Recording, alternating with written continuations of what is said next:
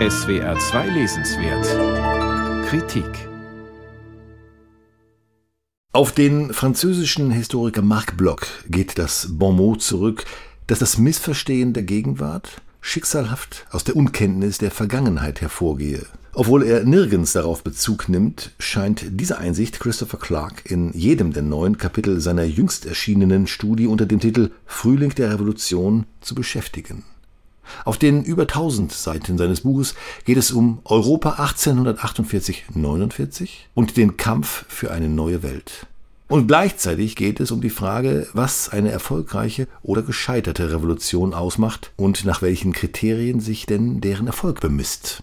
Das macht das im Frühjahr auf Englisch unter dem Titel Revolutionary Spring erschienene und jetzt auf Deutsch vorliegende Buch gerade für deutsche Leserinnen und Leser interessant, gilt doch in der kollektiven Erinnerung der Deutschen 1848 als ein Synonym für die gescheiterte deutsche Revolution, die das Land auf seinen berüchtigten Sonderweg gebracht habe.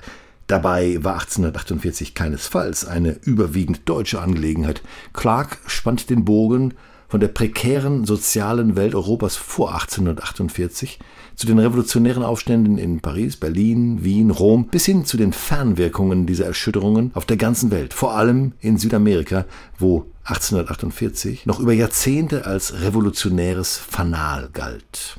Auch in den europäischen Metropolen traf der kompromisslose Wille zum Umsturz auf ebenso kompromisslose Beharrungskräfte, und dass diese Blöcke nicht überwunden werden konnten, trug der Revolution von 1848 den Ruf des Scheiterns ein. Zu Unrecht, betont Christopher Clark, mit Verweis auf das breite Spektrum der revolutionären Akteure und die Vielschichtigkeit ihrer Motive. Vielschichtig sei die Revolution von 1848 vor allem deshalb, weil die Grenzen zwischen rechts und links, konservativ traditionell und progressiv liberal oder zwischen nationalistisch und universalistisch noch nicht scheinbar endgültig gezogen waren, außer einer, der zwischen arm und reich. 1848 schienen alle Optionen auf dem Tisch zu liegen, dieser fundamentalen Ungerechtigkeit ein Ende zu bereiten. Damit schildert Christopher Clark das von ihm sogenannte mystische Ideal von der Revolution als schöpferischen Moment und dekonstruiert es gleichzeitig, indem er zeigt, welche Sollbruchstelle dieses Ideal hatte. Dass es nämlich den Liberalen nicht gelungen sei, sich aus der Umklammerung der auf dem Status quo beharrenden Traditionalisten zu lösen und dass sich die Demokraten als unfähig erwiesen, die Parlamente als Ort der Suche nach einem sozialen Minimalprogramm anzuerkennen. Aber, so möchte man einwenden, Galt dies denn nicht alles bereits für 1789 und die folgenden Jahre? Vehement wendet sich Clark gegen die vor allem von Karl Marx geäußerte Kritik an den Revolutionären von 1848. Diese inszenierten sich lediglich als Imitatoren des großen Vorbildes und spielten dieses nach, was ihnen zur Farce gerate.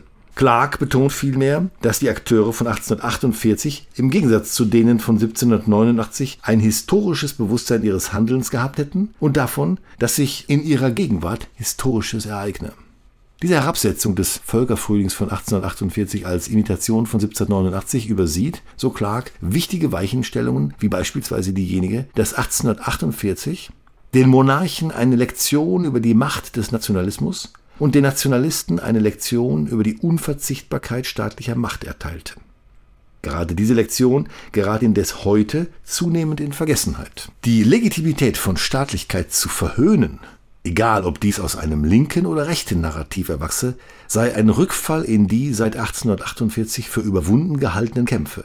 Unter ausdrücklichem Bezug auf die Gewaltbereitschaft der sogenannten Gelbwesten in Frankreich, die versuchte Reichstagsbesetzung in Berlin im Sommer 2020 und die Stürmung des Kapitols in Washington im Januar 2021 schreibt Christopher Clark, die Menschen von 1848 könnten sich in uns wiederfinden. Die Menschen von 1848 zu verstehen, kann uns die Augen für unsere Gegenwart öffnen und vielleicht vor dem bewahren, was ihren Nachfahren bevorstand. Christopher Clark, Frühling der Revolution, Europa 1848-49 und der Kampf für eine neue Welt. Deutsche Verlagsanstalt München 2023, 1164 Seiten, 48 Euro.